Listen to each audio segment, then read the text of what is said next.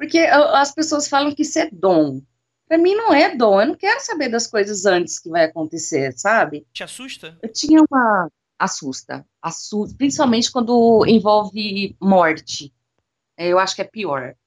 Eu tinha uma, uma amiga, é, a Madalena, a gente chamava ela de Bar, que do nada um dia ela apareceu com uma dor de cabeça.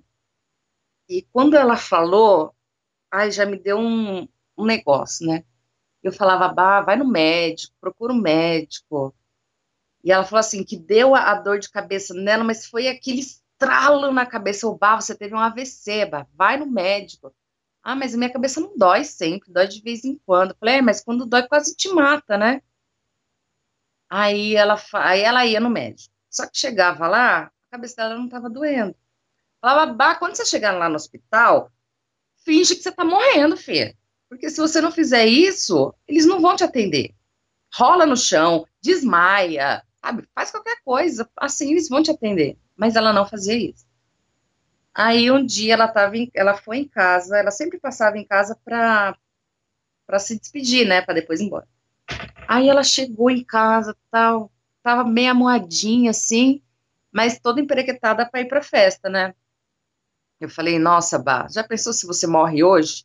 Você morre do jeito que, você gosta, né, na pista de dança". Ela: "Ai, credo, por que você tá falando isso? Você não vai no médico, você vai morrer no estralo, Fê". Ela, tá bom, eu vou no médico. Tá. Aí ela deitou, ela deitou no meu colo, coisa que ela não fazia. Ela deitou no meu colo e eu fiquei fazendo carinho, ó. Aí ela falou, ai, minha cabeça tá doendo um pouquinho. Falei, então, em vez de você ir pro baile, vai no, vai no médico. Chama teu namorado, vai no médico, mas faz isso que eu te falei, dá, dá um, um show lá, desmaia, faz qualquer coisa para chamar atenção para eles ver o que está acontecendo com você. Porque isso aí não é, um, não é uma dorzinha de cabeça, não. Uma pessoa que nunca teve dor de cabeça, começar a ter é preocupante, né? Aí ela, tá bom, eu vou. Aí eu olhei pra cara dela e falei, você não vai nada. Aí ela deu risada, levantou, aí me deu aquele abraço, sabe? E quando me dão esses abraços, ai, eu não gosto muito de abraçar as pessoas, acho que é por causa disso. Aí ela foi, foi embora. Quando deu, acho que umas sete horas da manhã, a filha dela ligou para a babá da minha filha, né, e falou que ela estava no hospital e que ela teve um derrame.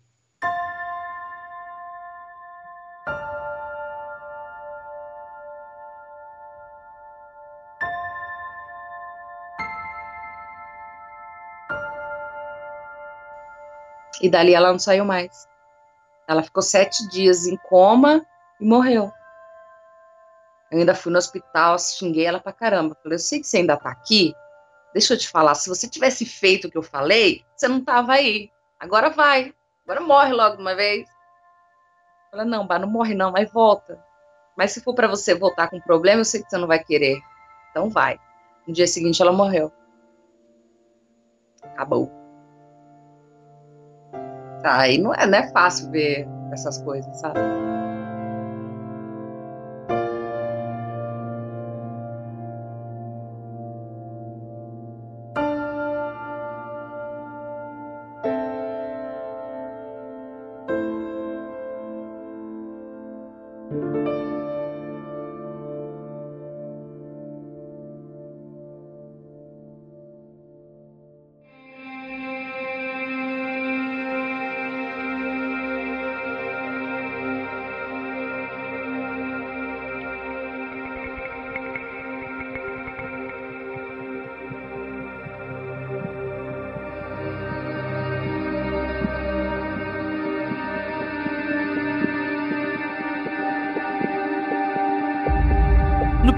Ano do Criptologia, encontramos pessoas especiais, com pensamentos às vezes diametralmente opostos, mas que têm uma característica em comum: vivenciaram estranhos acontecimentos por toda a sua vida envolvendo o extrafísico.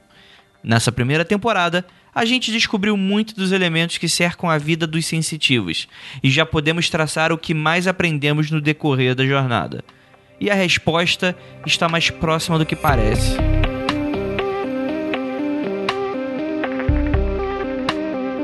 Para enfim revelarmos, vamos nos encontrar agora com Marcela, ouvinte de muito tempo do nosso trabalho e fã. Ah, meu nome é Marcela Alves, tenho 36 anos, sou de São José dos Campos, sou artesã, ouvinte do Mundo Freak, com muito prazer e divulgadora dele também, né? O que, que você se considera uma sensitiva? Olha, considerar, não me considero, não. Eu sou. Infelizmente. Não é uma coisa que a gente quer para nossa vida, né? Mas quando acontece, você pega o karma e vai, né? É, já aconteceu muita coisa comigo, muita coisa. E minha mãe fica meio besta, assim, sabe? Quando eu falo as coisas para ela, hoje ela acredita, mas antes ela não acreditava, não, mesmo com todas essas, essas coisas acontecendo.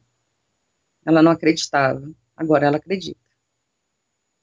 Também é outra coisa punk. Ixi. Outras pessoas sabem desse tipo de coisa? Sabem. Muita gente sabe.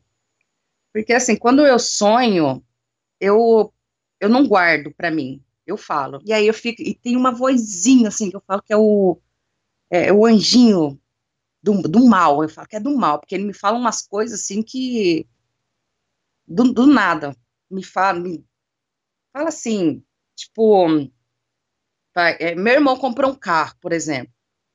Aí eu tô aqui pintando, ouvindo podcast, ouvindo música, sabe? Fazendo qualquer coisa, pensando em nada. Vem a vozinha e fala assim: teu irmão comprou um carro. Aí eu, ah, né? Aí paro, olho assim dos lados tal. Dois dias depois, meu irmão aparece com um carro. Essa vozinha vem de onde? Do nada.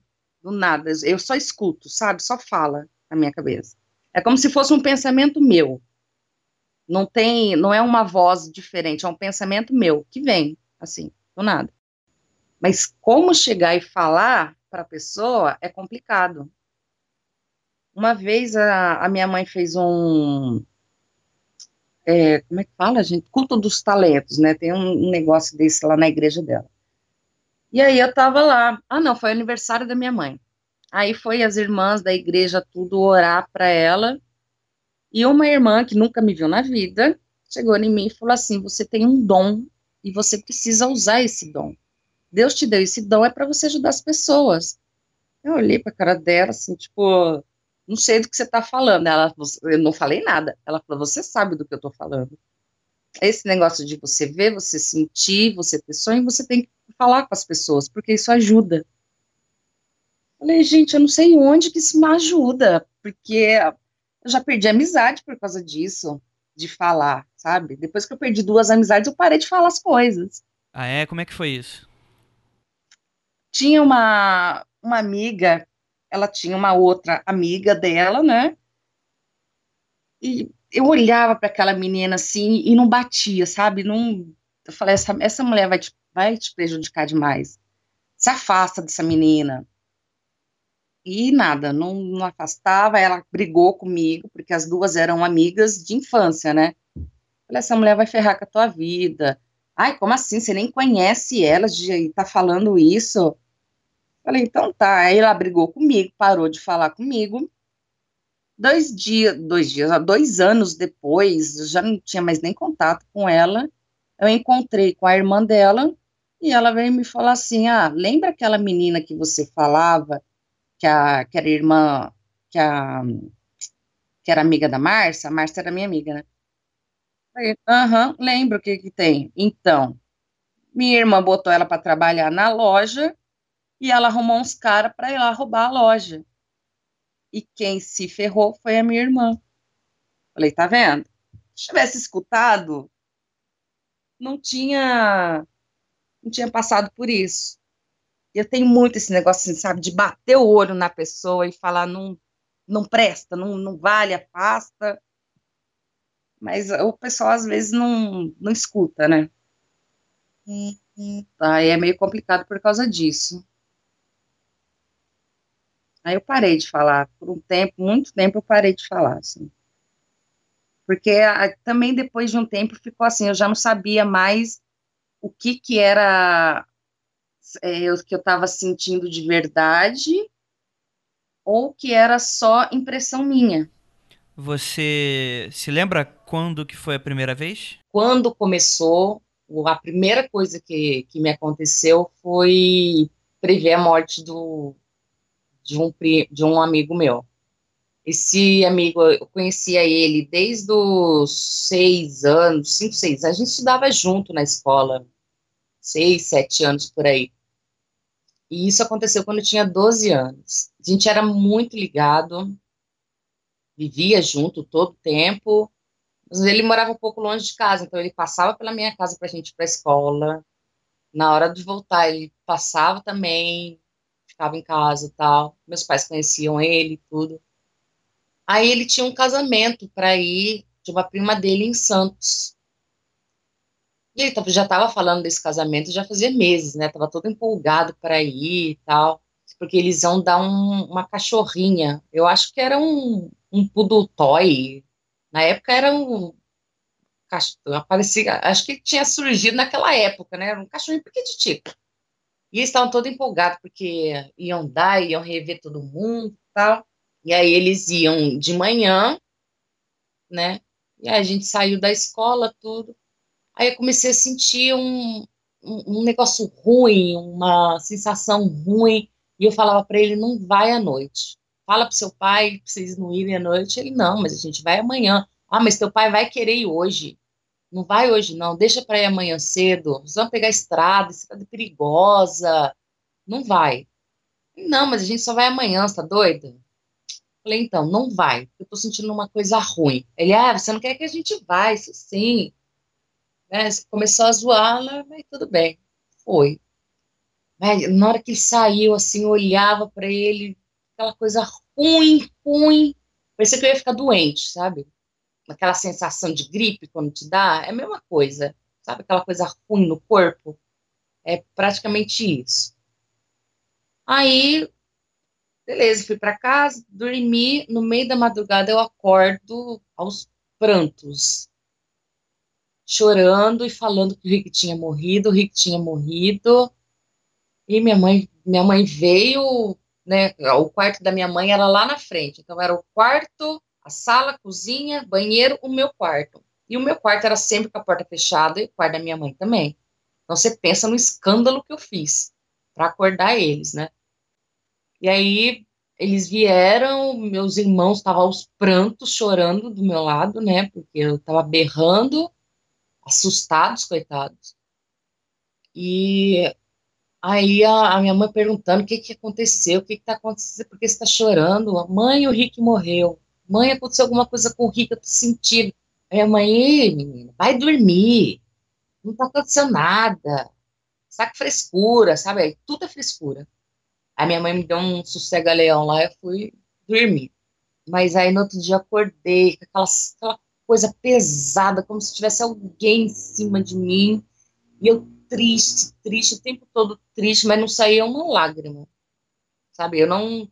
Eu sentia que era alguma coisa com ele. Aí tá.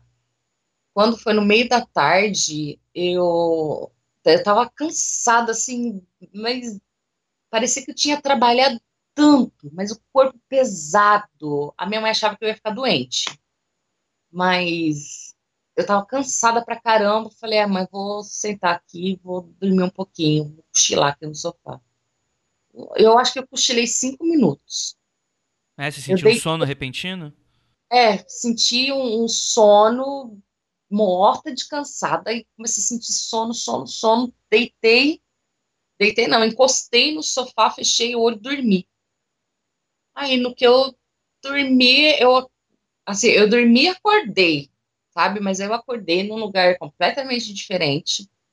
Eu tava num, era um lugar muito claro, se tinha mais alguma coisa, não sei, mas a única coisa que eu vi foi o Rick vendo, vindo na minha direção. Eu não sei se eu estava em pé, se eu estava sentada, se eu estava deitada, eu não, não, eu não tenho esses fragmentos, sabe? Eu só tenho de ver ele vindo e falar comigo, e na hora que ele vinha eu já começava a chorar, e ele me contava que ele tinha, tinha acontecido um acidente, que era para mim perdoar ele, mas ele tinha que ir, era o karma dele, que tipo, ele já sabia que isso ia acontecer. Como a pessoa vai saber, né? Difícil isso. Mas que não era para mim ficar triste porque ele estava muito bem. Ele nem sentiu. Ele falou assim: não, eu nem senti. Foi muito rápido. Foi como um piscar de olhos. E, e eu acordei e já não estava mais nesse mundo.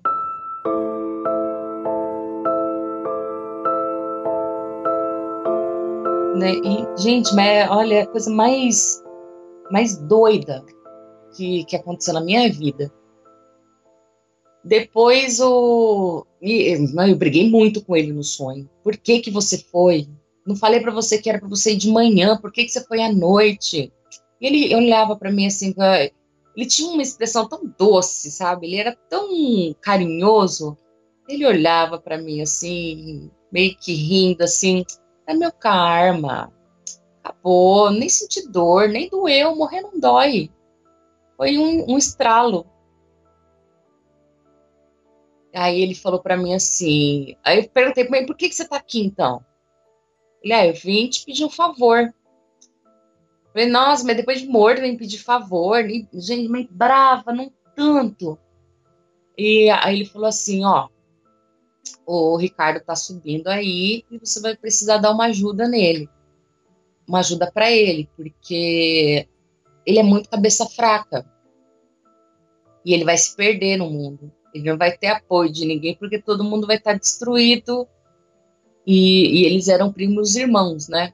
Cresceram juntos. Acho que a diferença de idade deles, acho que era dias, não era nem, nem meses, era dias. Então, crescer todo mundo junto ali. Tinha mais um também, que era o Ronaldo, né? A gente falava que eram os três R's. E os três eram muito juntos, né? Mas o Ronaldo já era já era bem cabeça feita, sabe? E era todo mundo novo, 13 anos, ele tinha 13 anos, ele era um ano mais velho que eu.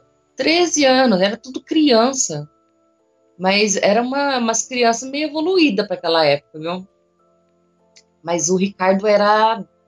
Ai, o Ricardo, qualquer pessoa que chegasse nele e falasse assim: vamos ali assaltar aquele, aquele negócio a gente comprar as balas? Ah, vamos. Ele ia, sabe? Ele era meio bem perdidinho, assim, bem cabeça fraca. E aí ele falando que eu ia ter que ajudar para ele não se perder na vida e para me ficar do lado dele quanto eu pudesse. Aí acordei. Aí falou: ah, ele tá subindo a rua aí para te contar. Ajuda ele, por favor.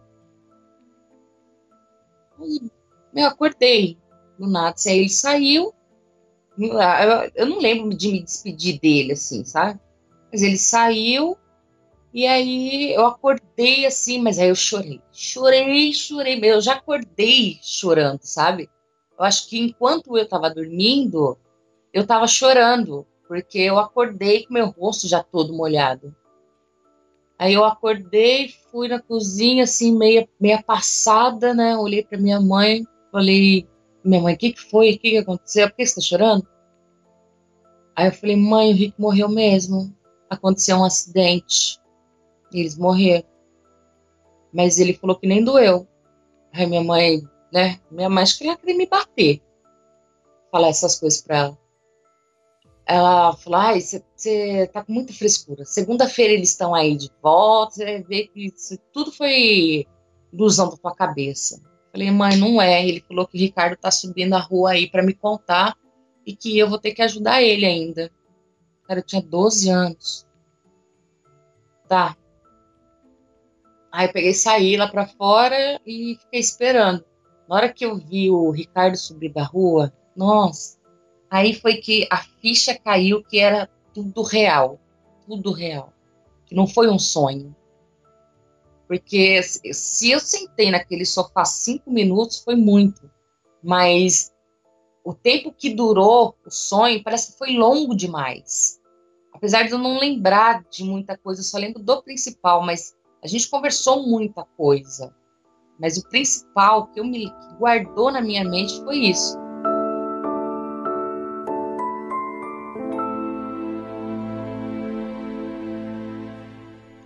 Então, aí quando eu vi ele subindo Cara, meu mundo caiu na hora, eu não conseguia falar. Minha mãe veio, olhou assim, ele subindo com uma cara de choro também. Sentou do meu lado, falou: Você já sabe o que aconteceu? Como você está sabendo? Eu falei: Então, sonhei com o Rick, aconteceu o um acidente, ele falou que morreu, foi rápido, foi ele, pai dele. Ele, mas você sabe o que, que aconteceu? Quem te avisou? Eu falei: Eu sonhei. Ele veio no sonho, acabei de sonhar. Ele falou que você ia, ia subir na rua e que ia vir me contar, porque não tinha como saber, né? Aí eu falei: Mas como é que foi?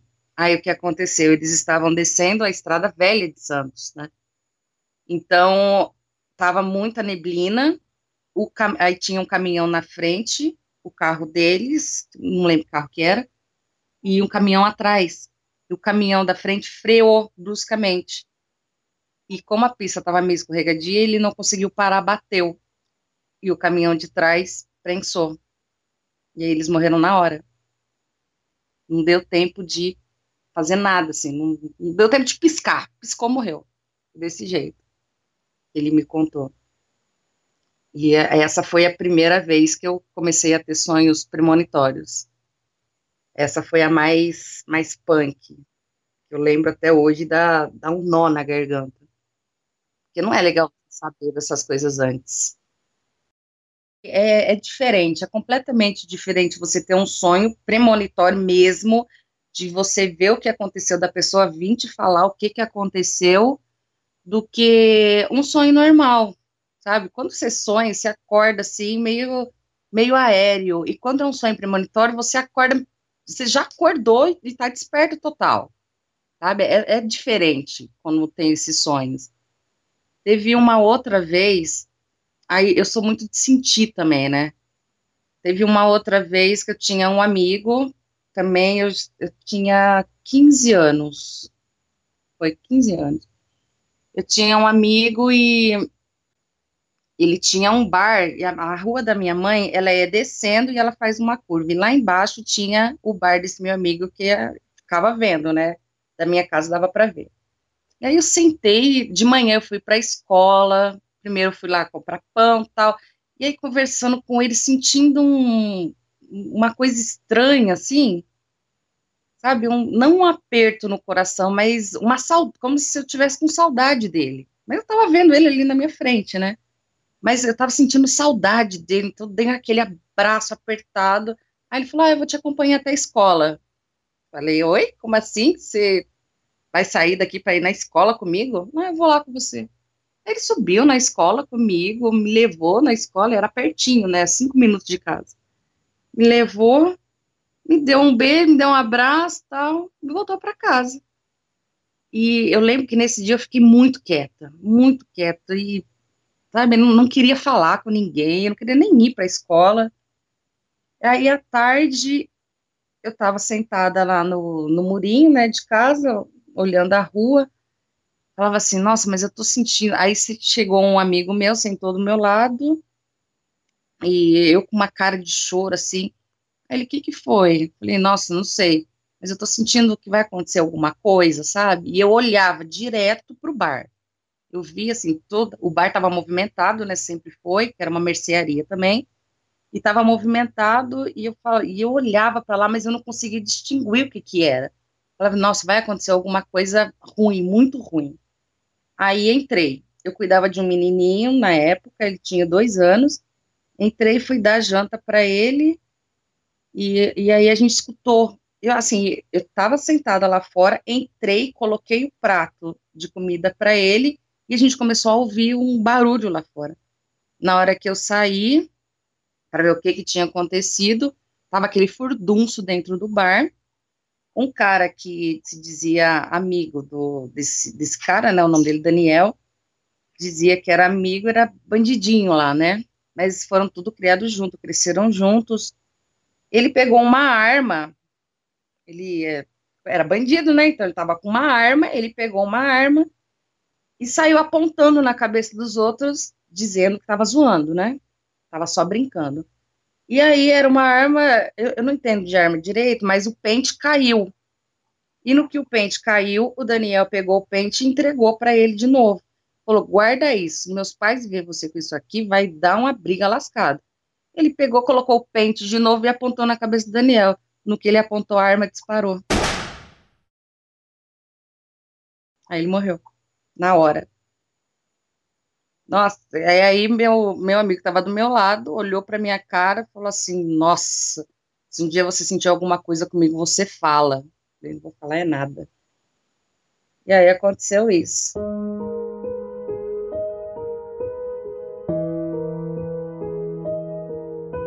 Depois, passado, aí a, a, família toda se mudou, foi todo mundo embora, tal. A rua morreu junto com ele, né? Foi muito triste, muito triste. A rua inteira morreu. Eles foram embora, tudo, mas a gente sempre tinha contato com a família. E meu pai ficou tomando conta do bar para eles, né? Mas, cara, era um bar que foi realmente um lugar que morreu. Não, não tinha, sabe? Não tinha movimento, não, sabe, se entrava lá dentro e era uma coisa pesada. Daniel era muito gente boa, ele era amado por todo mundo ali na vila, todo mundo gostava dele pra caramba. Eles faziam campeonato de, de futebol na rua, então era um furdunço. E aí depois disso a rua acabou, acabou total. Aí passou Passou acho que uns quatro anos, não sei. Tô eu lá em casa, sonhei. Olha eu com meus sonhos. Sonhei que eu, que eu entrava no bar, eu ia no bar, só que o João, que era o pai dele, eu, eu, eu tava no bar, mas ele não tava me vendo, sabe? Eu tava ali de espectadora só. Aí o Daniel vinha e o João dava aquele abraço nele, falava: Nossa, filho, que saudade, quanto tempo você não aparece? E o Daniel também não me via. Eu, sabe, eu tava ali de fantasma, né? Ninguém me via. E eu só escutando. Aí o, o Daniel falou assim: Ah, pai, então, também tava com saudade, mas não dava para vir. Mas olha só, semana que vem eu vou voltar para te buscar para você passar um tempo comigo. Ah, mas aí é sua mãe, como é que vai ficar sua mãe, seus irmãos, tudo, eles estão todos com saudade de você. Eu vou lá chamar tua mãe. Não, pai, não precisa, não. Eu sei que eles estão bem, de vez em quando eu venho, assim, dou uma olhada em vocês. Mas como que você dá uma olhada em mim? A gente não vê você, você não aparece aqui faz tempo? Aí deu uma risadinha assim e falou assim: então, pai, se prepara que semana que vem a gente se encontra, tá bom? Vamos passar um tempinho juntos. E saiu. Deu um abraço no pai e saiu, assim, sem mais nada. Acordei na hora, assim, Daniel passou pela porta, eu acordei. Aí virei pra minha mãe e falei assim, nossa, mãe, sonhei com o João. Vai acontecer alguma coisa. Mas por que que vai acontecer? Falei, mãe, sonhei que Daniel vinha e falava que ia levar o João para passar um tempo com ele. Mas por que que Daniel ia falar um negócio desse? Não é estranho, sonho estranho. Passou. Eles já estavam, eles foram morar no Rio. Aí no o João sempre muito forte. Estava assistindo um jogo de futebol uma semana depois e teve um infarto fulminante. Na hora, assim, morreu, nem, também, assim, piscou, morreu, nem viu. Uma semana depois. E aí depois a Maria, que era a esposa do João, chegou e falou: Nossa, mas ele falou tanto no Daniel ontem. A gente viu fotos do Daniel, tem fotos da, da Marcela com o Daniel lá, que eu nem sabia que existia, mas estava lá. E a gente chorou, e ele falou que estava morrendo de saudade. Aí, no dia seguinte, João morre de infarto. Do nada, não tinha nada, não tinha problema do coração, nada. Morreu. Aí minha mãe olha para mim e minha mãe fica meio besta, assim, sabe? Quando eu falo as coisas para ela, hoje ela acredita, mas antes ela não acreditava, não, mesmo com todas essas, essas coisas acontecendo. Ela não acreditava, agora ela acredita. Também é outra coisa punk.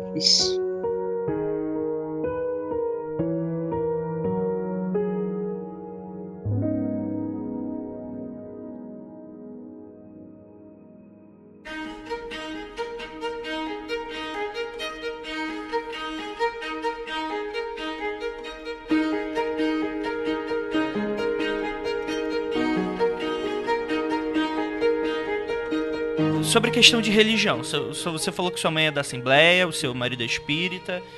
Como é que funciona essa relação pra você? Você nunca pensou em procurar alguma coisa? Cara, eu fui, eu fui batizada na Universal. Você tem ideia? Eu ia para a igreja evangélica, eu ia com a, com a minha mãe para a igreja, né? Mas eu fui expulsa da igreja, porque eu, eu não seguia as regras deles, né? Imagina, uma criança de 12, 13 anos ter que usar saia. Odeio usar saia. Aí o pastor falava que tinha que andar de saia, que não sei o quê. Aí uma vez ele veio chamar minha atenção, porque eu estava indo para a escola de calça. Eu tinha que me vestir como uma membro da igreja. Eu olhei para a cara dele falei assim: Isso eu acho que eu tinha uns 11, acho que até menos, nem sei. Era muito pequena. Aí eu virei para a cara dele e falei assim: Olha que absurdo. Falei: Então, as outras meninas vêm vestidas aqui na igreja que você vê até o útero delas, com as roupas tão apertadas, todos os membros ficam olhando para elas e você não fala nada, eu tô de calça, tô muito mais bem vestida do que elas. Nossa, menino, apanhei, porque eu falei isso com o pastor.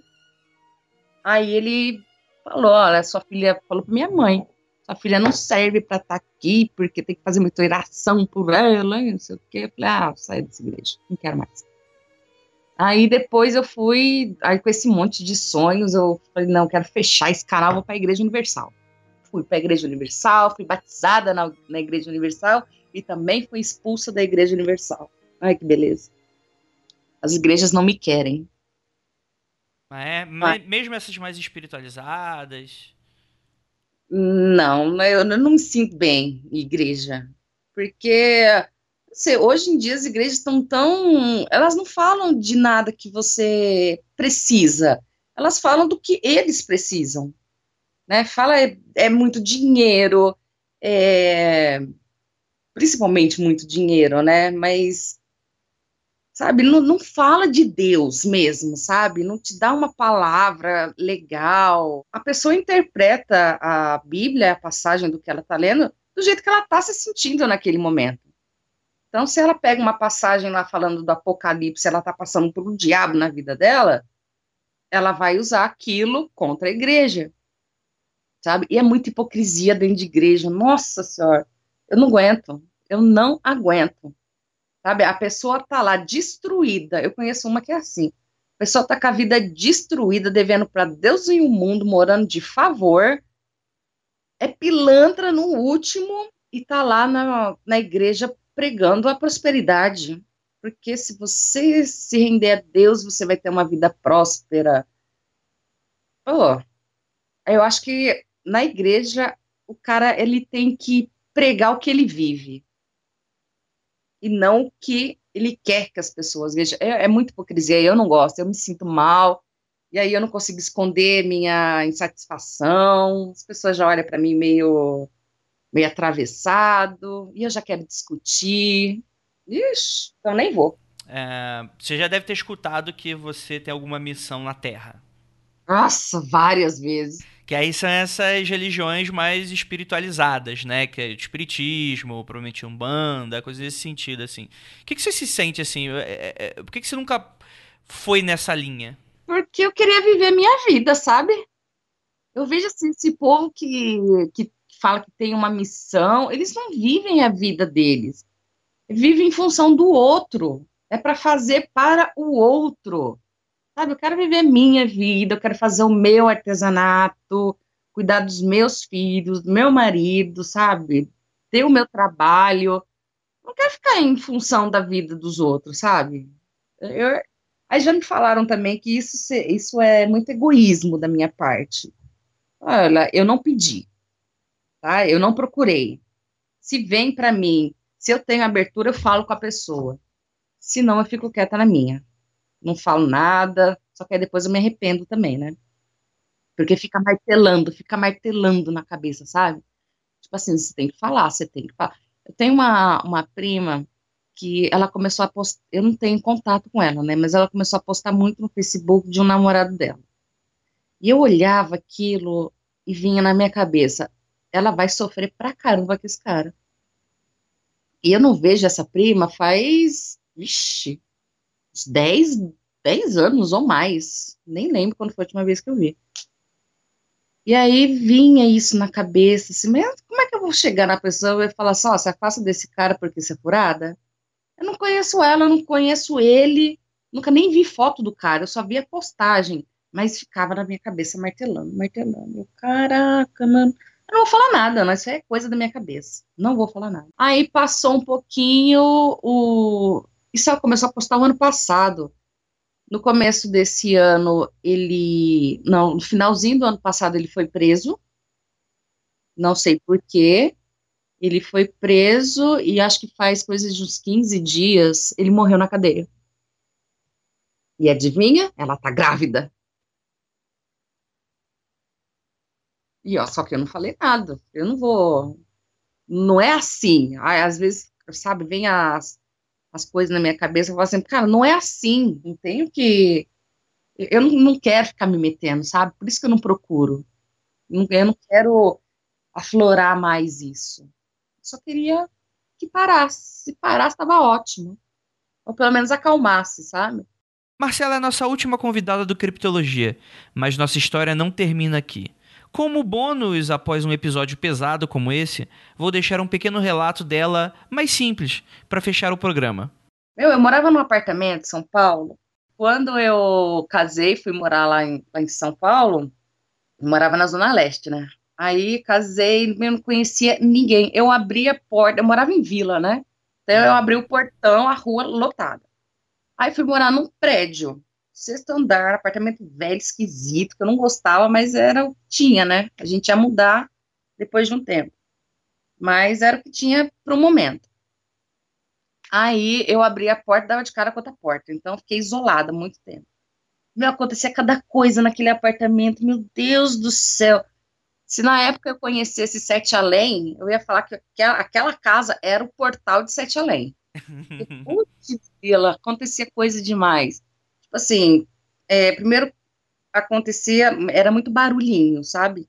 Estralinhos de deixa cair alguma coisinha no chão e você olha para trás não tem nada no chão. De aí sumia as coisas, sabe? Eu tava lavando a louça, aí assim, a pia na minha frente e a mesa do lado. A pia era pequena, né? Então eu tinha que lavar a louça e botar em cima da pia. Tô lá lavando a louça, bonitinha, viro para colocar o o prato em cima da, da mesa, volto, cadê o detergente? Sumia. A esponja sumia. Garrafa de café, meu, sumia. Desapareciam as coisas que eu não achava durante um tempão. E depois elas apareciam do nada. Do nada. Eu lembro que eu, aí eu xingava, mas xingava tanto, ficava brava. Depois de um tempo eu parei de xingar. Falei, ah, tá bom, não, não quer que eu faça? Não vou fazer. Tava na sala assistindo televisão, ia pegar alguma coisa na cozinha, na hora que eu voltava, cadê o controle? Sumia o controle. As coisas desligavam do nada, assim, sabe? E eu tinha televisão, mas o botão de desligar no controle, ela não estava funcionando. E ela só desligava na televisão, e ela dava choque toda vez que ia desligar, ela dava choque. Então, eu só ligava e desligava ela com um pano na mão. Aí, tava, tô assistindo televisão, do nada, desligava. A última coisa que me aconteceu, assim, que eu falei, puta, eu preciso sair daqui. Ai, desculpa, tô falando palavra. Que eu falei assim, não, eu preciso sair de, desse apartamento. Foi o dia que eu tava varrendo a casa. E Aí varri o meu quarto, o outro quarto, varri o banheiro e saí, deixei a vassoura do lado assim e fui colocando as coisas no lugar, né? Os tapetinhos, tudo assim. Na hora que eu volto, cadê a vassoura? Sumiu a vassoura, desapareceu. Eu, caramba, desci a escada para ver onde é que estava, se tinha caído, nada, não caiu. E, e, e, o lixo, né? Tudo lá em cima, né? Aquela zona lá em cima. Falei, ah, vou, vou lavar a louça desci para lavar a louça. Na hora que eu desço, que eu preparei assim, que eu peguei a esponja, eu escuto a vassoura caindo. Não tinha onde aquela vassoura tá. Ela caiu. Assim. Sozinho, você estava sozinho em casa? é, essas coisas sempre aconteciam sozinho. Meu, meu amigo também, ele via muito as coisas acontecendo. Tipo, a porta do meu guarda-roupa, ela fechava, mas assim, ela fechava e tinha um trinquinho. Ela dava aquele estralão e para você abrir, você tinha que puxar ela com força, né? Ela não abria do nada. E aquela porta direto estava aberta. Eu ia lá, fechava, a porta abria. Fechava, a porta abria. Eu, gente, tem alguma coisa, alguma mola, alguma coisa aqui. Aí um dia eu peguei e amarrei um, um cordão para ela não abrir. Aí o cordão não me apareceu cortado em casa. Falei, gente, mas quem que é que faz isso? É, e muito barulho à noite, vultos eu não via, mas eu escutava muito barulho, era coisa caindo, só que aí na hora que eu ia ver não tinha nada. Aí eu lembro que quando a gente foi mudar, eu, eu nem sabia que meu fogão tinha uma parte de baixo, sabe? Tipo um paneleiro que você bota as panelas lá dentro. Eu achei dois controles lá dentro. Aí eu comecei a duvidar da minha sanidade, né? Gente, não é possível que eu coloquei esse negócio aqui não vi. Mas como? sabe? As coisas desapareciam. Eu falei, gente, eu tô ficando maluca. Aí fui no centro espírita. Aí que tudo piorou de vez, né? Falei, se procurar, você acha. Aí falavam a mesma coisa também, né? Você tem um dom, você, você é médium, você tem que desenvolver. Eu falei, não quero desenvolver, eu quero encerrar, quero parar com isso, que me atrapalha. Mas não encerrou nada, né? Continuou. Aí eu saí, no dia que eu fiz a mudança para esse apartamento, tava eu e uma amiga, a gente limpou o apartamento tudo, tal. Aí eu falei assim, nossa, graças a Deus, vou me livrar daqui. Aí eu ia subir a escada para pegar um, um, cestinho que tinha ficado. Na hora que eu subo a escada, minha amiga atrás de mim, que eu, eu estanquei na escada, eu vi uma senhora parada assim. Mas eu via, eu via atravessando ela, sabe? ela estava ali, mas meio, meio apagada, assim, e aí a minha uhum. amiga parou, olhou por trás de mim e ela viu também. Eu só, eu sem tirar o olho da mulher, eu falei, você tá vendo isso também, Rose? Tô, vamos embora, eu não quero mais ficar aqui. Ainda olhei para a cara da mulher e falei assim, então pronto, aí o apartamento é seu de volta. Sim, nem, nem sabia quem era, nem nada. Saí, e eu mudei para o primeiro andar. Continuei no prédio, né? Morava no sexto, mudei para o primeiro. Aí eu demorei muito para fazer amizade no prédio. Demorei pra caramba. Eu trabalhava, não ficava lá, né? Aí depois que minha filha nasceu, eu comecei a, a ter amizade, né? De brincar ali no parquinho, amizade com as babás, com as mães, tudo, né? Aí conheci tive amizade com o, com o zelador, aí um dia conversando com ele, falei assim, ah, eu morei lá no sexto andar, aquele andar ainda tá vazio, mas qual que você morou? Falei, no 623. Aí ele, nossa, você sabia que aquele apartamento é assombrado? Eu falei, é mesmo? Como assim? Aquele apartamento, ninguém mora lá, porque acontece de tudo lá. Quando a, eh, fizeram o prédio, a mulher veio, o prédio é velho, já tem acho que uns 60 anos, né? A mulher veio, morou, sim, sozinha e morreu sozinha dentro de casa. E ela era muito apegada àquele apartamento, que foi a primeira coisa que ela conseguiu. E os filhos dela não conseguem vender. Quando vende, os cara, a pessoa que comprou quer desfazer e o apartamento está lá. Já fazia uns seis anos que eu estava naquele apartamento. E eu fui a penúltima moradora, porque depois de mim foi morar outra pessoa lá que não aguentou ficar também que as coisas aconteciam, a pessoa tinha medo. Eu não, e engraçado, eu não tinha medo, eu tinha era raiva, né? Eu tava, eu tava morando ali, mas eu não sabia o que era, quem era. Eu só fiquei sabendo cinco anos depois que a velhinha morreu lá dentro. E tava lá, deve, deve estar lá até hoje. Não deve ter saído de lá. É punk esses negócios, filho isso que você está me contando é uma, um relato bem forte, assim. Muitas vezes, quando a pessoa me conta um relato de, de premonição, muitas vezes a pessoa não, não sabe interpretar direito, aí acontece alguma coisa, aí ela liga aquilo ao sonho premonitório. A pessoa até garante que é, não, não é o tipo de coisa que acontece sempre, então não seria bem uma coincidência. Mas o que você está falando, você tem diversas maneiras de, de, de comprovar o que você está falando. Isso é comum É, é, ou é o tipo de sonho que foi só esse? Não, é para mim é comum. Para mim é bastante comum ter esse tipo de sonho assim, e, e é muito é muito real assim, sabe? Não é um sonho assim que você acorda e esquece.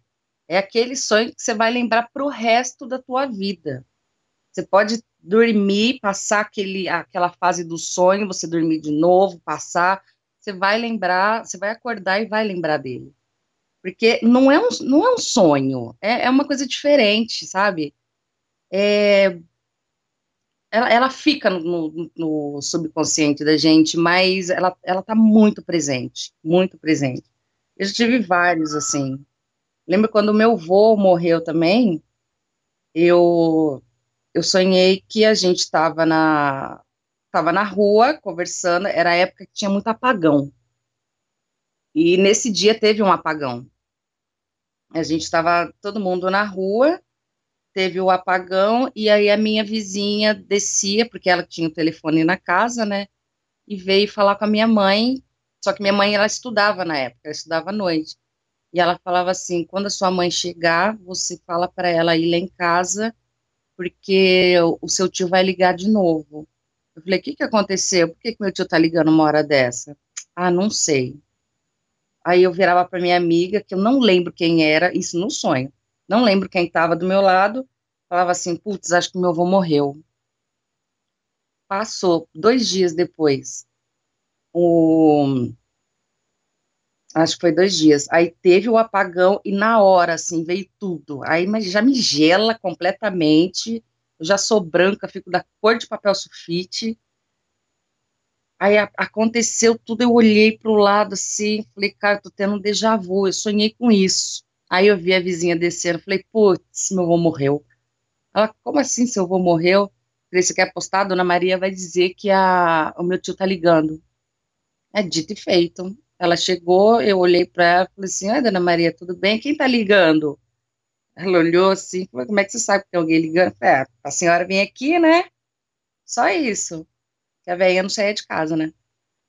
Aí ela falou assim: então, seu tio ligou, falou que seu avô tá no hospital, que é para sua mãe ligar para ele quando ela chegar. Aí eu olhei para cara da minha amiga e falei assim: já era, meu avô morreu. Aí minha mãe chegou, ligou para ele, e na mesma hora minha mãe fez a mala e foi para Minas. Meu avô tinha acabado de falecer. Isso acontece direto comigo.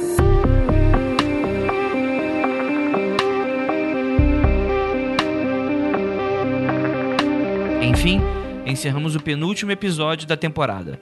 Domingo que vem teremos nossa season finale com uma história arrebatadora que não apenas foi uma das inspirações para o começo dessa série, como também para a forma como eu mesmo encarava esse tipo de relato. No último episódio do Criptologia, tentaremos finalmente entender o que é o fenômeno dos sensitivos e o fim da nossa entrevista com Marcelo.